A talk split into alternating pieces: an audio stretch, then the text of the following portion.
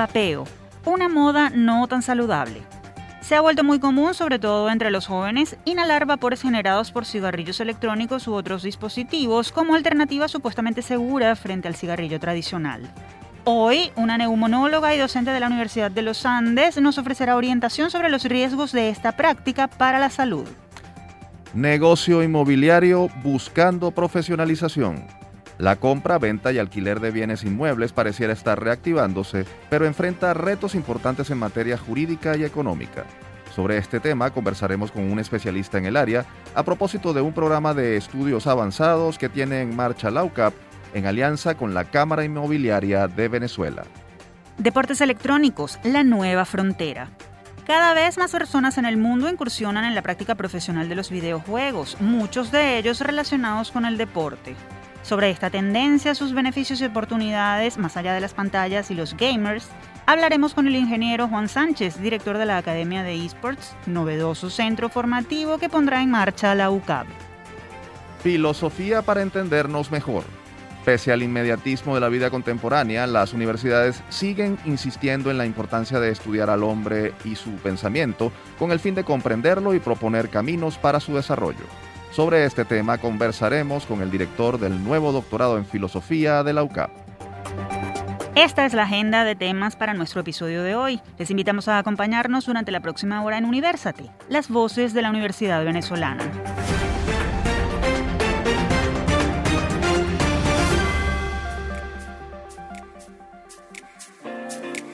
Les saludamos Efraín Castillo y Tamaras Luznes. Y les damos la bienvenida a nuestro programa Universate, las voces de la Universidad Venezolana, espacio producido por la Dirección General de Comunicación, Mercado y Promoción de la UCAP y Unión Radio Cultural.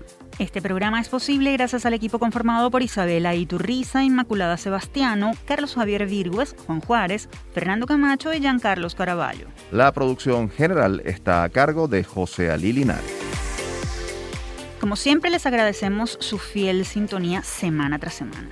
Universate continúa con su labor de visibilizar lo que pasa en las universidades venezolanas, además de dar a conocer lo que opina la academia sobre distintos temas de interés. Ahora daremos paso a nuestro primer invitado con quien conversaremos sobre la profesionalización de los trabajadores del área inmobiliaria y su relevancia para el desarrollo del país. Quédense a escuchar porque esto es Universate. Foro Universate. Recientemente, la Universidad Católica Andrés Bello certificó a las primeras dos cohortes del programa de estudios avanzados en negocios inmobiliarios PREANI, que lleva a cabo esta institución en conjunto con la Cámara Inmobiliaria de Venezuela. En este sentido, en Universate queremos debatir sobre el tema de la profesionalización de las personas que laboran en esta área tan golpeada por la crisis y que ahora pareciera estar tomando fuerza nuevamente. Para ello nos acompaña en la línea telefónica el profesor Santiago León Chin él es licenciado en Administración, ingeniero marítimo, especialista en gerencia empresarial, magíster en gerencia logística y doctor en ciencias gerenciales, además de coordinador del programa de estudios avanzados en negocios inmobiliarios PREANI de la UCAP. Profesor, muchas gracias por atendernos. Bienvenido a nuestro espacio. Hola, buenos días. Un saludo. Gracias por la invitación. Encantado de estar aquí con ustedes. Profesor, ¿cómo está el negocio inmobiliario en Venezuela? ¿Qué ha venido ocurriendo en el último lustro y cuál es el diagnóstico que usted nos puede ofrecer en este momento? Bueno, eh, para responderte a esa pregunta, te puedo decir que durante el 2021 eh, lo que es la pandemia, escasez de gasolina, gasoil, afectaron severamente al desarrollo de la economía nacional. Sin embargo, sectores eh, o nichos muy pequeños, eh, entre pequeños y medianos, tales como salud, alimentos, comercios minoristas, cuidados personales, registraron un aumento en sus ventas. Además surgieron nuevos emprendimientos de todo tipo y se instalaron nuevos formatos de artículos para, para el hogar, electrodomésticos, farmacias, supermercados, bodegones, entre otros. ¿okay? Esto generó eh, como consecuencia que el mercado inmobiliario, mm, como, es el caso de los locales comerciales, experimentara una recuperación cerca del 20% aproximadamente para el 2021, mientras que los precios de venta de los locales comerciales eh, se mantuvo o se ha mantenido desde 2018 sin mayores incrementos. ¿okay? Eh, también te puedo comentar brevemente que lo que es el mercado de oficina, eh, ciertos precios decayeron o descendieron un 5% en lo que es 2021, producto de la sobreoferta de este tipo de locales y la falta de, demanda por parte de las, de las nuevas empresas que promovían el trabajo desde el hogar por efectos de la pandemia. Em, también te puedo comentar que lo que es el mercado secundario de inmuebles residenciales mantiene un comportamiento similar que el que registró en los últimos dos años. Ahora bien, esta proyección pudiera variar si, por ejemplo, se activan los créditos de política habitacional para la adquisición de inmuebles. En lo que respecta al diagnóstico actual, bueno, se percibe eh, un entorno de recuperación favorable. Sin, embargo, este, esto va a depender de una serie de, de factores. Pues, ¿ok? ¿Cuáles son esos factores? Brevemente. Recuperación de la capacidad de ahorro y pago de la población, créditos hipotecarios para la construcción, créditos de política habitacional para la adquisición de inmuebles, y bueno, que los precios de venta de los del, del, mercado secundario se recuperen, eh, los precios de venta del mercado secundario puedan recuperarse y sean mayores a los, a, los costos de, de, construcción. Profesor, siempre han sido un dolor de cabeza para el sector inmobiliario temas como las invasiones o las restricciones impuestas por la ley de inquilinato, por ejemplo, a favor muchas veces en exceso de los inquilinos. ¿Qué se propone o qué se puede proponer desde el sector inmobiliario en este sentido? Mira, este eh, tema sensible es un tema bien bien amplio, ¿ok? En este sentido, eh, lo que es la Cámara Inmobiliaria de Venezuela, que es el que lleva la iniciativa, eh, tiene pensado proponer ante el Ejecutivo Nacional una serie de, de, de propuestas, ¿ok? voy a explicarte las principales. Por ejemplo, la indemnización de inmuebles de propiedad privada que fueron ocupados sin pago y bajo el método de ocupación temporal para la construcción de algunos edificios de la misión vivienda. Ese sería uno. Lo otro sería la, la, devolución o indemnización de inmuebles que fueron tomados en Caracas por encontrarse desocupados. Otra diligencia que está haciendo la, este, este importante sector ante las mesas de trabajo promovidas por el Ministerio del Poder Popular de la Vivienda y Hábitat son el retorno de la seguridad jurídica en los casos de los propietarios que hayan solicitado ante un tribunal de desalojo, bien sea por falta de pago por necesidad de la vivienda y tengan sentencias firmes que no hayan sido podido ejecutar a causa de las restricciones de la ley contra desalojos arbitrarios. Y un amparo decretado por el Tribunal Supremo de Justicia en el año 2015, el cual impide su, su ejecución. Entonces hay una serie de iniciativas eh, con respecto a esta, a esta temática, pues. Tenemos en línea a Santiago León Chin, coordinador académico del programa de estudios avanzados en negocios inmobiliarios de la UCAB. Profesor, hablemos de la profesionalización de los trabajadores del sector de bienes raíces. ¿Qué fortalezas y conocimientos deben desarrollar quienes laboran en el área inmobiliaria? ¿Por qué es importante la formación en ese sentido? Bueno, mira, desde mi perspectiva, un profesional inmobiliario debe ser una persona optimista y constante, pero sobre todo debe saber escuchar al cliente o usuario final. También es esencial estar motivado y con mucha confianza en sí mismo para alcanzar los objetivos y metas propuestas que se propone eh, en este sector. A su vez es importante ser claro y honesto, con adaptación para el cambio y para la renovación de ideas en el sector inmobiliario. Y finalmente te puedo decir que es vital ser un negociador por excelencia para llevar a buen término cualquier transacción. Eh, todas estas cosas, todas estas cosas eh, viene de la mano eh, con la formación en el sector inmobiliario, el cual se justifica porque se profundiza la vocación de servicio y se proyecta la profesionalización del personal, entendiéndose que toda inversión en conocimiento es un activo intangible que se revaloriza. Ahora bien, profesor, partiendo de esto que nos comenta, ¿qué ofrece el programa de estudios avanzados en negocios inmobiliarios de la UCAP que, se está, que está en marcha en conjunto con la Cámara Inmobiliaria de Venezuela? ¿Quiénes pueden cursarlo? ¿Qué herramientas obtienen quienes eh, eh, se forman en este, en este programa? Bueno, el programa de estudios avanzados en negocios inmobiliarios es em, un convenio en UCAP, en Cámara eh, Inmobiliaria de Venezuela, y este programa ofrece sólidos conocimientos inmobiliarios estructurados en cinco módulos, para un total de 19 unidades curriculares o asignaturas, donde se abordan temáticas eh, como urbanismo, finanzas, economía, estadística, marco legal, arquitectura y de tasación entre las principales áreas. Todo ello para prestar un servicio integral fundamentado en la ética profesional y con calidad de servicio y satisfacción al cliente o usuario final. El programa de formación está dirigida básicamente a profesionales egresados de universidades nacionales o extranjeras, con o sin experiencia en el negocio inmobiliario. En cuanto a las herramientas eh, que obtienen los participantes al, al finalizar el programa, yo diría que no solo adquieren herramientas, sino también adquieren competencias encaminadas a la gestión y evaluación de recursos, procesos y proyectos vinculados a la comercialización y mercadeo de los servicios inmobiliarios, a la asesoría, cosa que es muy importante para los autores del sector inmobiliario, y a la negociación para el acuerdo y cierre de un contrato de compraventa o arrendamiento. Profesor, se habla de recuperación económica en el país. ¿Es usted optimista sobre el futuro del sector? En todo caso, ¿qué pasos deben darse para hacer crecer el mercado inmobiliario? Mira, este, esto va mucho de la mano con el, con el gobierno, ¿ok? Eh, acuérdate que esto no es un sector que es aislado, ¿ok? No es un sector que es aislado y por ende debe, eh, las riendas en este caso debe llevarla el Ejecutivo al tener reglas claras, ¿ok? Permitir la inversión, eh, toda esa serie de, políticas, vamos a decir, eh, erradas que se tomaron en el pasado, como expropiaciones, ¿verdad? De alguna manera ahuyentaron las inversiones, ¿ok? Eh, el aspecto positivo de esto es que el mismo, el mismo Estado, el mismo ente, se ha dado cuenta de esta situación y está tratando de efectuar las mejoras, las correcciones. Tal es el caso muy notable, la devolución del, del centro comercial San Vil de la Candelaria a sus propietarios, cosa que se está llevando a cabo y es parte de las iniciativas que se está llevando desde la Cámara en promover estos estas, estas devoluciones.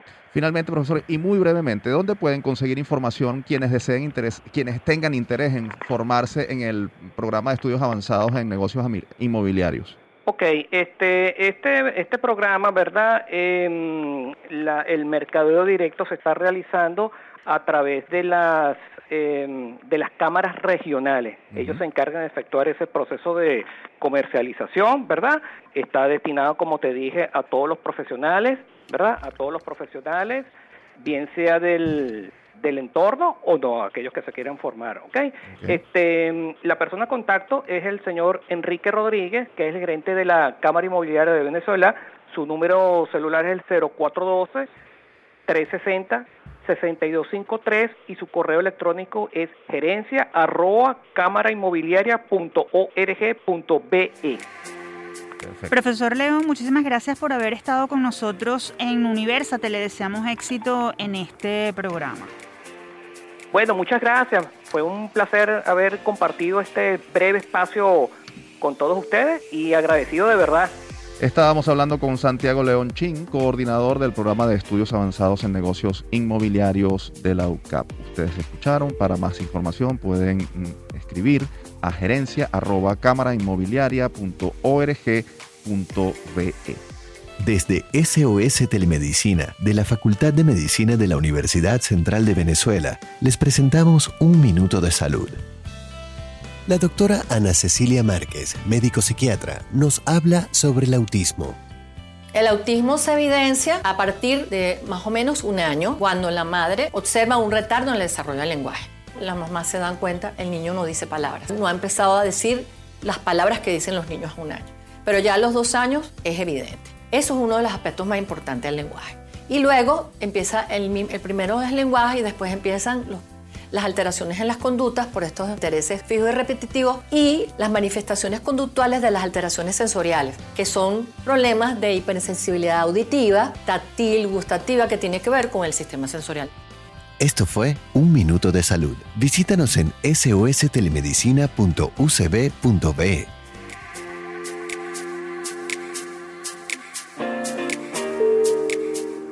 Continuamos con más Universate, las voces de la Universidad Venezolana. Les recordamos que pueden encontrarnos como arroba Universate Radio en Twitter, Facebook e Instagram. También pueden seguir la transmisión en vivo en www.mundour.com. Para ello, solo deben buscar la pestaña Radio en vivo y darle clic a Unión Radio 90.3. Atención, ¿han escuchado sobre la moda del vapeo? Este es el tema que abordaremos a continuación con una calificada experta. Lupa Universate. Desde hace algunos años se ha vuelto muy común y hasta moda entre hombres y mujeres, sobre todo jóvenes, inhalar el vapor de cigarrillos electrónicos u otros dispositivos que contienen nicotina y líquidos aromatizados como opción aparentemente segura frente al cigarrillo tradicional. A esto se le conoce como vapeo. La Organización Mundial de la Salud ha advertido que esta práctica conlleva importantes riesgos, desde daños a los pulmones hasta adicción a la nicotina y otras sustancias químicas presentes en los aerosoles de los dispositivos para vapear. Por ello, la OMS ha instado a los gobiernos a crear regulaciones que controlen esta práctica. Para orientarnos acerca de los efectos a corto y mediano plazo que tiene el vapeo sobre la salud de quienes lo practican y ofrecer recomendaciones para hacerle frente, vamos a contactar de inmediato a la profesora Carmen Altamiranda. Ella es médico neumonólogo y docente de la Universidad de los Andes, ULA. Doctora Altamiranda, gracias por atendernos. Bienvenida, es un placer tenerla con nosotros. Muchas gracias. Igual para mí es un placer compartir con ustedes.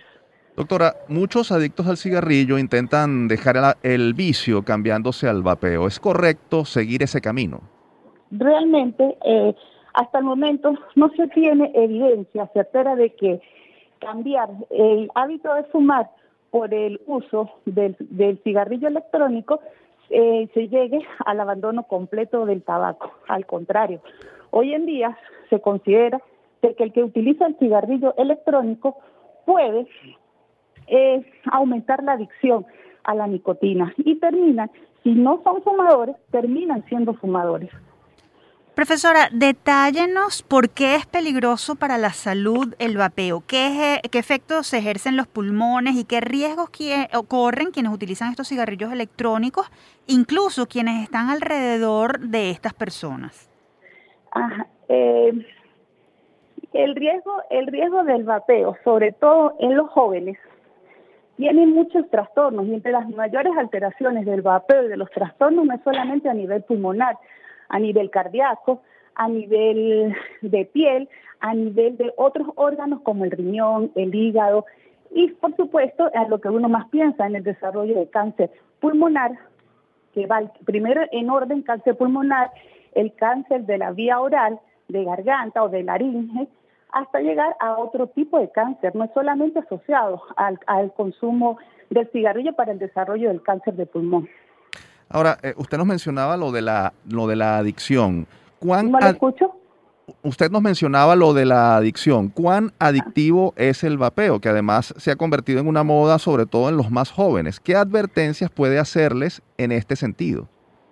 Realmente la, eh, la adicción con el uso del cigarrillo electrónico pues yo lo diría que es como un mito, porque ellos dicen de que la nicotina puede ser regulada, pero realmente como ha venido, eh, se han aumentado las investigaciones referente al uso del, cigarrillo electrónico, la cantidad de nicotina, ellos dicen que hay cero nicotina en algunos de estos y parece que eso es mentira, porque en el mercado negro están preparando sustancias que no sabemos qué es lo que se está consumiendo realmente, pero sí se sabe que tienen un alto grado de nicotina que aumenta la adicción al uso de este eh, mecanismo electrónico. Tenemos en la línea telefónica a Carmen Altamiranda. Ella es médico, neumonólogo y docente de la Universidad de los Andes, ULA. Doctora, ¿qué debería hacerse en materia de políticas de Estado sobre este tema? ¿Se debe atacar como un problema de salud pública y ser tan restrictivos como con el cigarrillo, por ejemplo? Realmente debería de ser así. Lo que pasa es que nosotros tenemos efectos colaterales del uso del, cigarrillo electrónico a corto y a mediano plazo. Todavía no tenemos evidencia a largo plazo, o sea, tendríamos que esperar unos cuantos años, igual como se esperó con el cigarrillo, que al inicio el uso del tabaco era socialmente aceptado y realmente la cantidad de personas que fumaban hace 40 años atrás era un número mucho mayor al que consume hoy en día, porque ya se sabe que eso produce cáncer y otras enfermedades. ¿Qué estamos esperando con el cigarrillo electrónico a largo plazo? Esperar realmente cuáles son los efectos que tiene el uso de todas estas sustancias eh, en estas personas que inician el consumo muy joven y el contacto directo de muchos de los químicos que contiene el cigarrillo electrónico que se sabe que a corto plazo produce enfermedades pulmonares como el EPOC, el enfisema, eh, algunos estimulan o desencadenan el mecanismo de asma tenemos este, algunas alteraciones o daños a nivel de los bronquiolos que produce destrucción y completamente este, obstrucción de las vías aéreas provocando una enfermedad que se llama bronquiolitis obliterante. Ahora, eh, es que se sabe sobre lo que está o sobre lo que se está haciendo en Venezuela respecto a este tema. Eh, hay regulación eh, sobre el vapeo. vemos que cada vez proliferan, cada vez más proliferan los negocios de venta de este tipo de cigarrillos.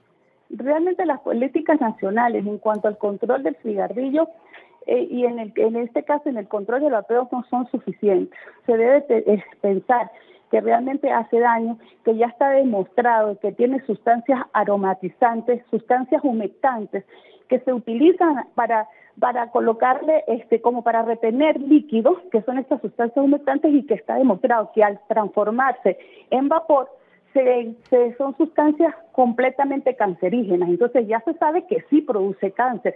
No es ese mito de que no, de que el uso del, vapeo o el uso de estos, estos componentes electrónicos no producen ninguna afectación en la salud.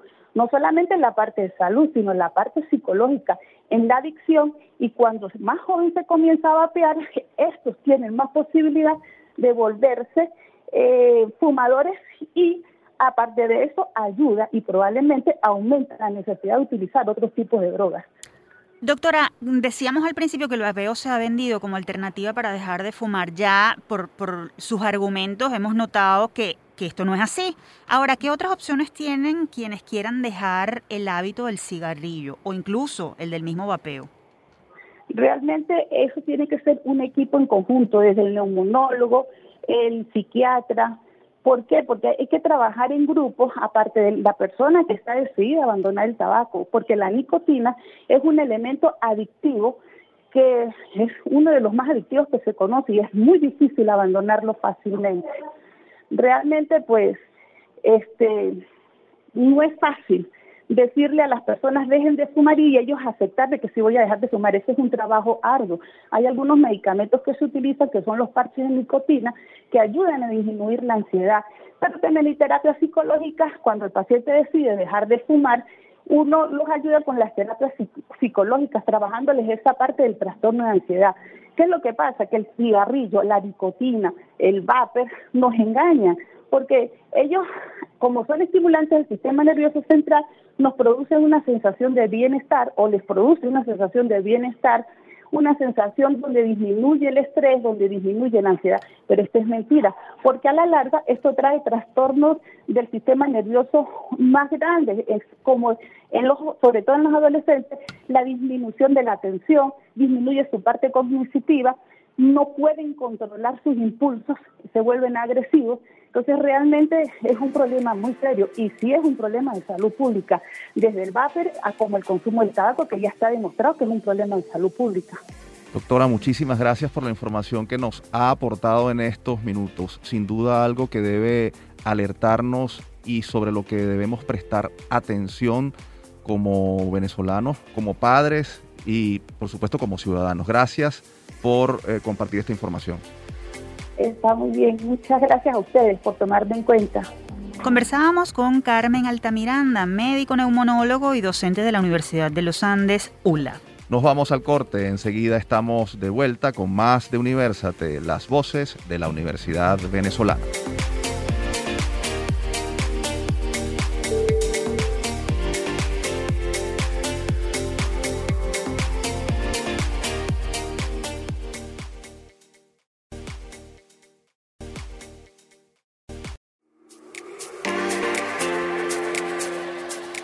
Amigos, continuamos con Universate, las voces de la Universidad Venezolana. Recuerden que si quieren escuchar este o cualquiera de nuestros episodios, pueden acceder a las plataformas iVox, YouTube, Google Podcast y iTunes. Allí nos consiguen como Producción Universate. Ahora hablaremos sobre deportes electrónicos y nuevas tendencias formativas, esto a propósito de una propuesta académica que trae la UCAP en esta materia. Presten mucha atención. En la cancha. Como parte de su estrategia de diversificación, la UCAP inaugurará en los próximos días la Academia de Esports, un espacio único en las universidades que busca profesionalizar a los atletas dedicados a los deportes electrónicos. La academia dictará cursos, diplomados y otros programas formativos que se vinculan con esta área, además de que ofrecerá asesoría a empresas y organizaciones en materia de liderazgo gerencial y equipos de trabajo a partir de las enseñanzas del juego en red.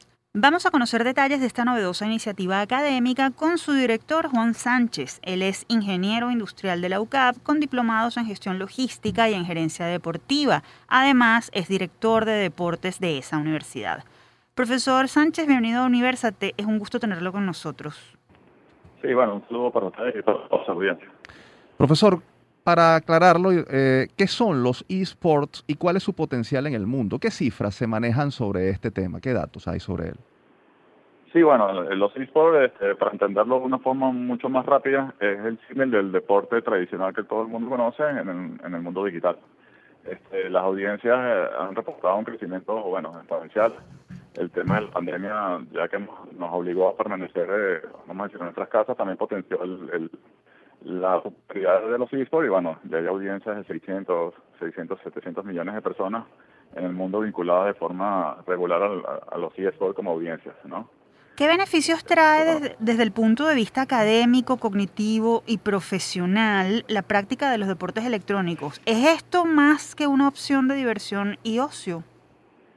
Sí, hay que entender que eh, va a depender de lo que quiera cada persona. A ver, este, las personas que quieran utilizar los juegos electrónicos de forma de, recreación y ocio, este, bueno, lo van a poder usar, pero adicionalmente eh, la opción de la persona que se quiera profesionalizar en todo el ecosistema del, entretenimiento digital, en este caso de los eSports, este, nosotros vamos a tener una oferta para, ese tipo de perfil.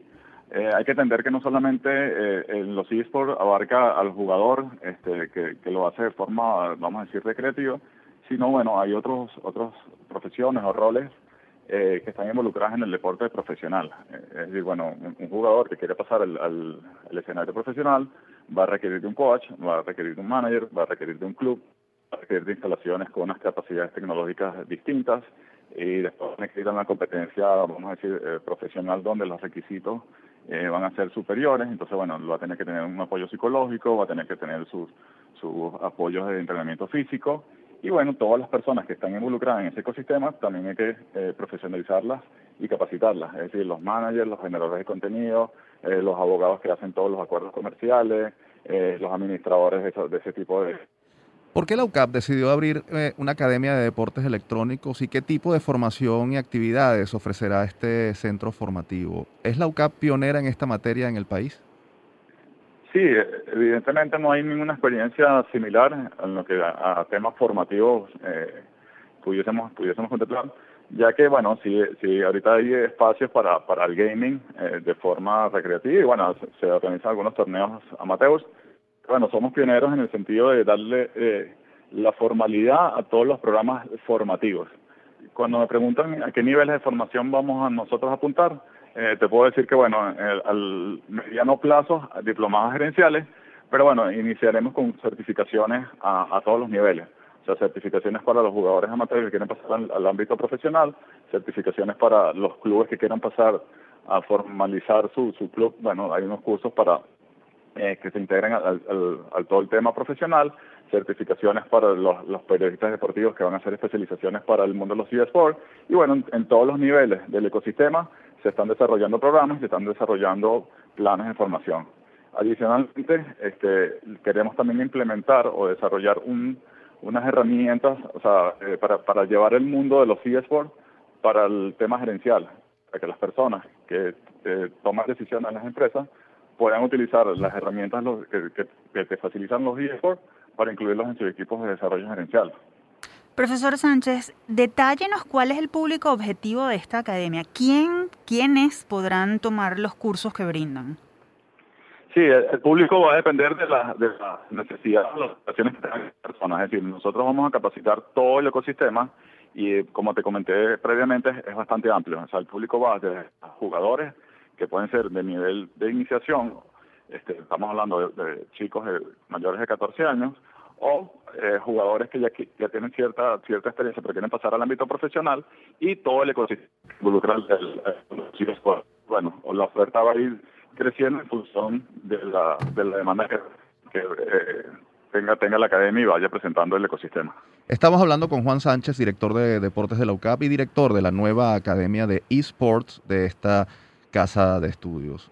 Eh, profesor, no todos los videojuegos pueden ser considerados como esports. ¿Cuáles son los criterios para entrar en esa categoría y por supuesto de esa manera en los que se involucrará la Academia de Esports de la UCAP. Sí, a ver, eh, de una u otra manera, eh, todos somos todos somos gamers. Eh, todos hemos tenido la posibilidad de jugar algún tipo de juego de forma recreativa en nuestros dispositivos móviles, o en nuestras consolas, o en nuestras computadoras.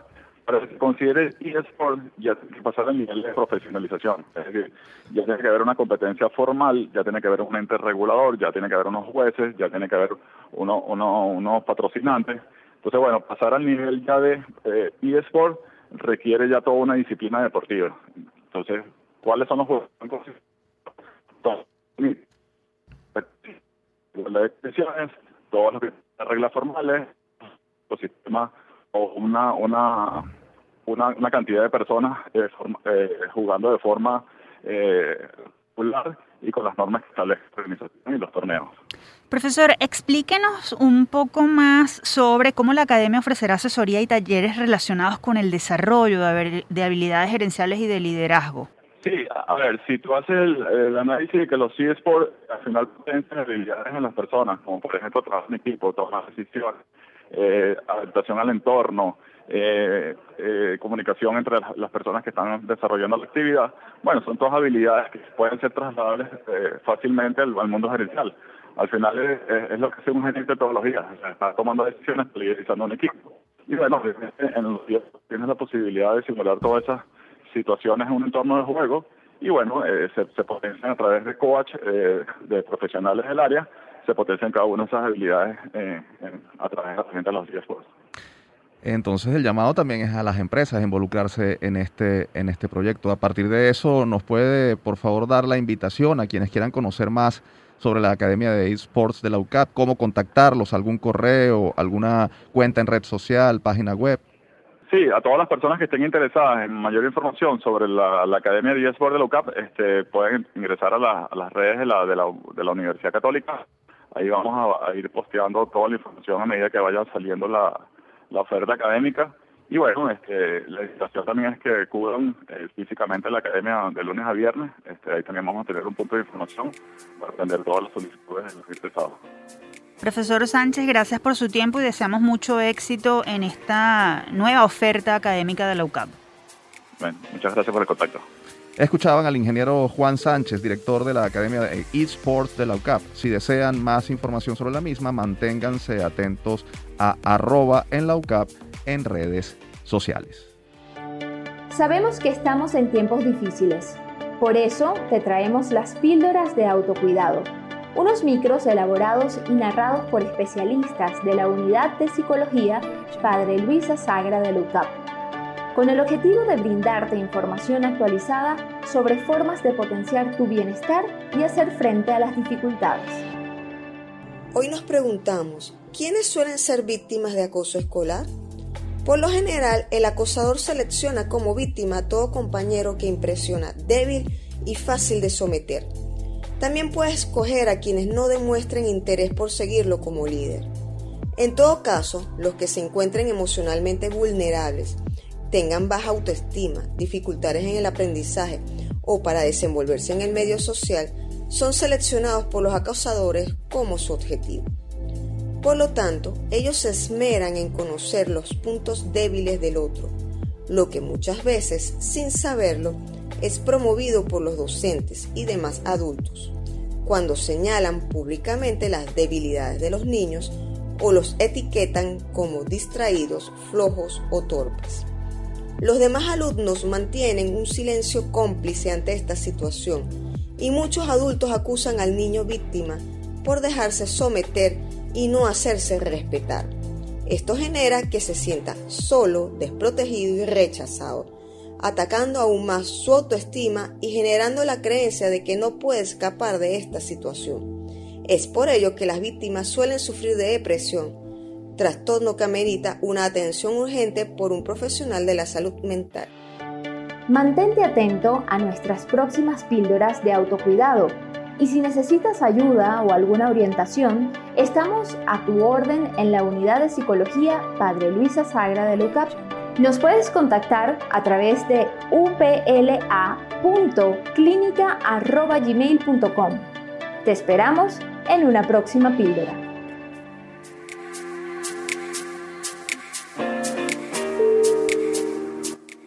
Continuamos con de las Voces de la Universidad Venezolana.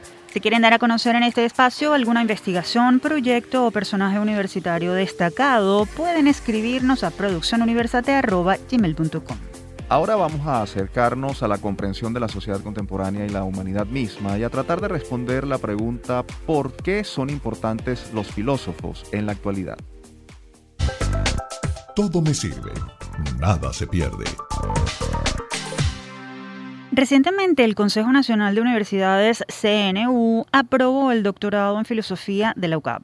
El mismo busca dotar a profesionales de herramientas que les permitan reflexionar sobre el contexto que los rodea. Los egresados de este programa podrán investigar en el área, diagnosticar los síntomas de las tendencias sociales y culturales y asesorar a empresas en mm, productos artísticos y simbólicos. Para darnos más detalles sobre este nuevo programa, nos acompaña vía telefónica Roberto Salazar Mujica, sacerdote jesuita, doctor en filosofía por la Universidad de Namur en Bélgica y el Centre CEPS de París. Además es director del doctorado en filosofía de la UCAP. Un gusto tenerlo en nuestro espacio. Bienvenido a Universate. Muchas gracias por la invitación y bienvenido aquí pues, al programa. Profesor, en un mundo dominado por la inmediatez y la lucha por satisfacer las necesidades básicas, ¿qué relevancia tiene la filosofía? Mira, creo que tiene mucha relevancia en el sentido de que la filosofía de alguna manera es la que puede permitirnos a buscar un mundo, otras posibilidades, ¿no?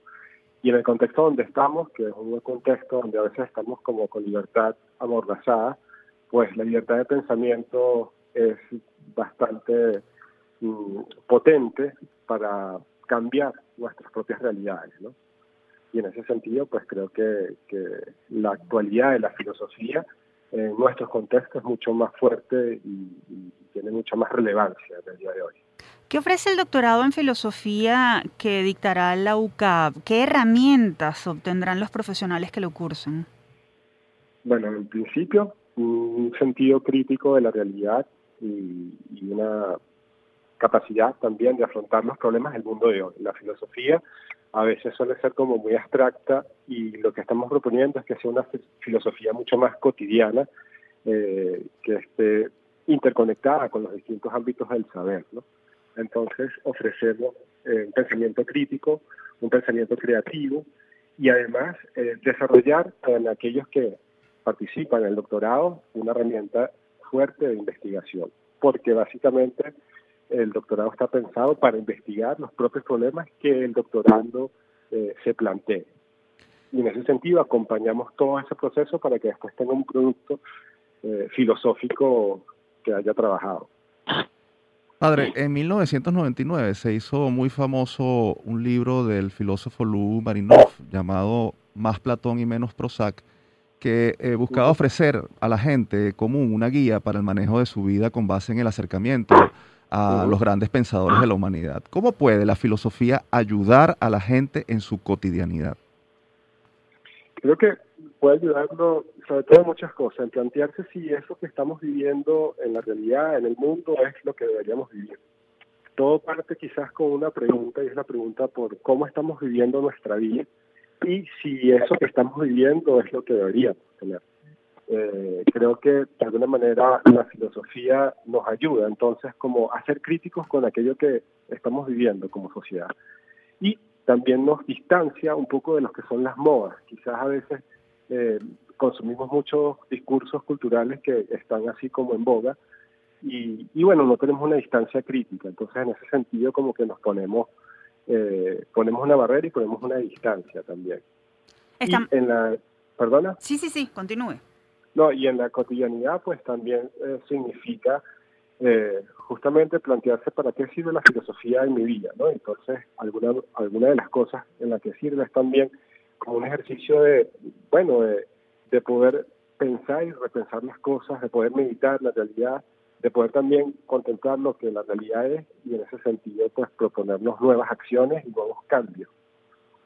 Estamos conversando con el profesor Roberto Salazar Mujica, sacerdote jesuita y director del nuevo doctorado en filosofía de la UCAB.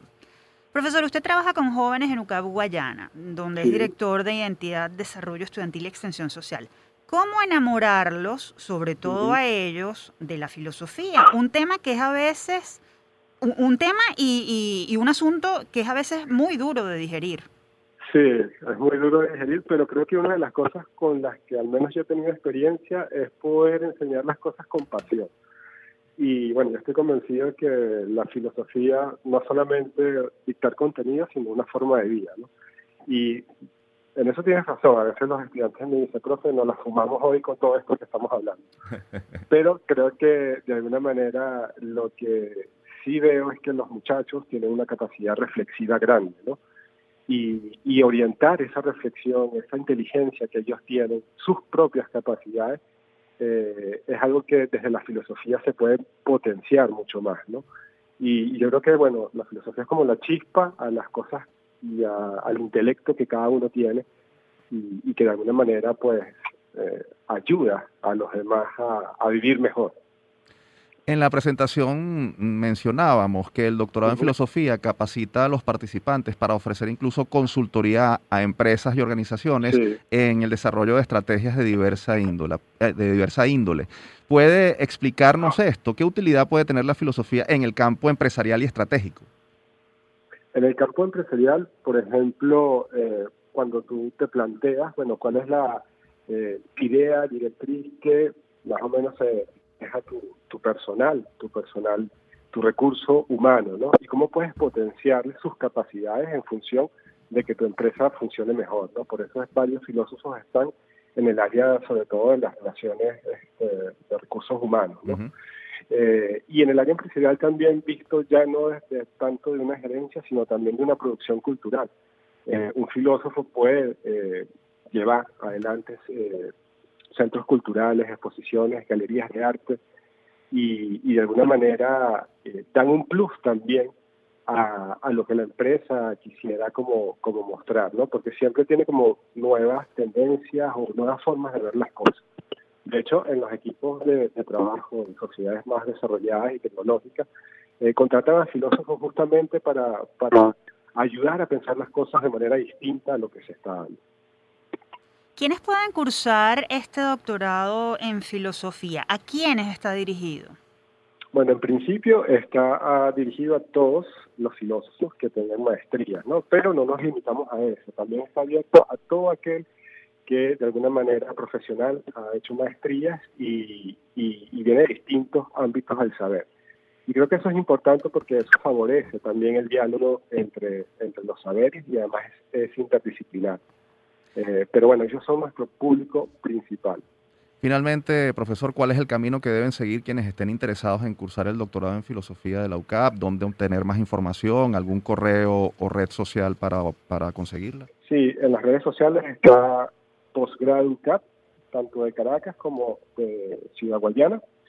Está la página de la Secretaría de UCAP, donde pueden encontrar toda la información y mi contacto personal, el correo es rosalaza con Z al final, arroba ucap.edu.be. Profesor Salazar, muchísimas gracias por haber atendido nuestra invitación. No, gracias a ustedes, más bien, por promocionar esto. Ustedes escuchaban al profesor Roberto Salazar Mujica, doctor en filosofía y director del doctorado en filosofía de la UCAP. Si desean más información sobre este programa, pueden acceder al portal posgrado.ucap.edu.be o seguir la cuenta arroba postgradoucap. Ha llegado el momento de despedirnos, pero como siempre vamos a compartir nuestra acostumbrada frase de la semana.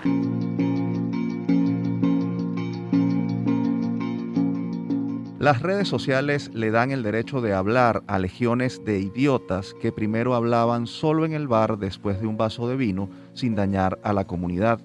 Ellos eran silenciados rápidamente y ahora tienen el mismo derecho a hablar que un premio Nobel es la invasión de los idiotas. Lo dijo en 2015 el filósofo italiano Umberto Eco en una entrevista concedida al diario La Stampa a propósito del impacto negativo de las redes sociales. Umberto Eco es considerado uno de los grandes pensadores del mundo contemporáneo. Este 2022 se cumplieron seis años de su muerte.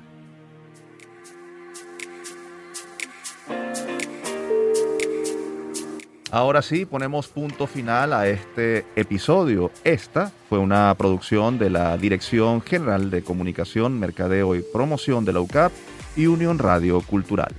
Este programa fue posible gracias al equipo conformado por Isabela Iturriza, Inmaculada Sebastiano, Carlos Javier Virgües, Juan Juárez, Fernando Camacho y Giancarlos Caraballo. En la producción general estuvo José Ali Linares y en la conducción quien les habla, Efraín Castillo y Tamara Sluznis. Hasta la próxima.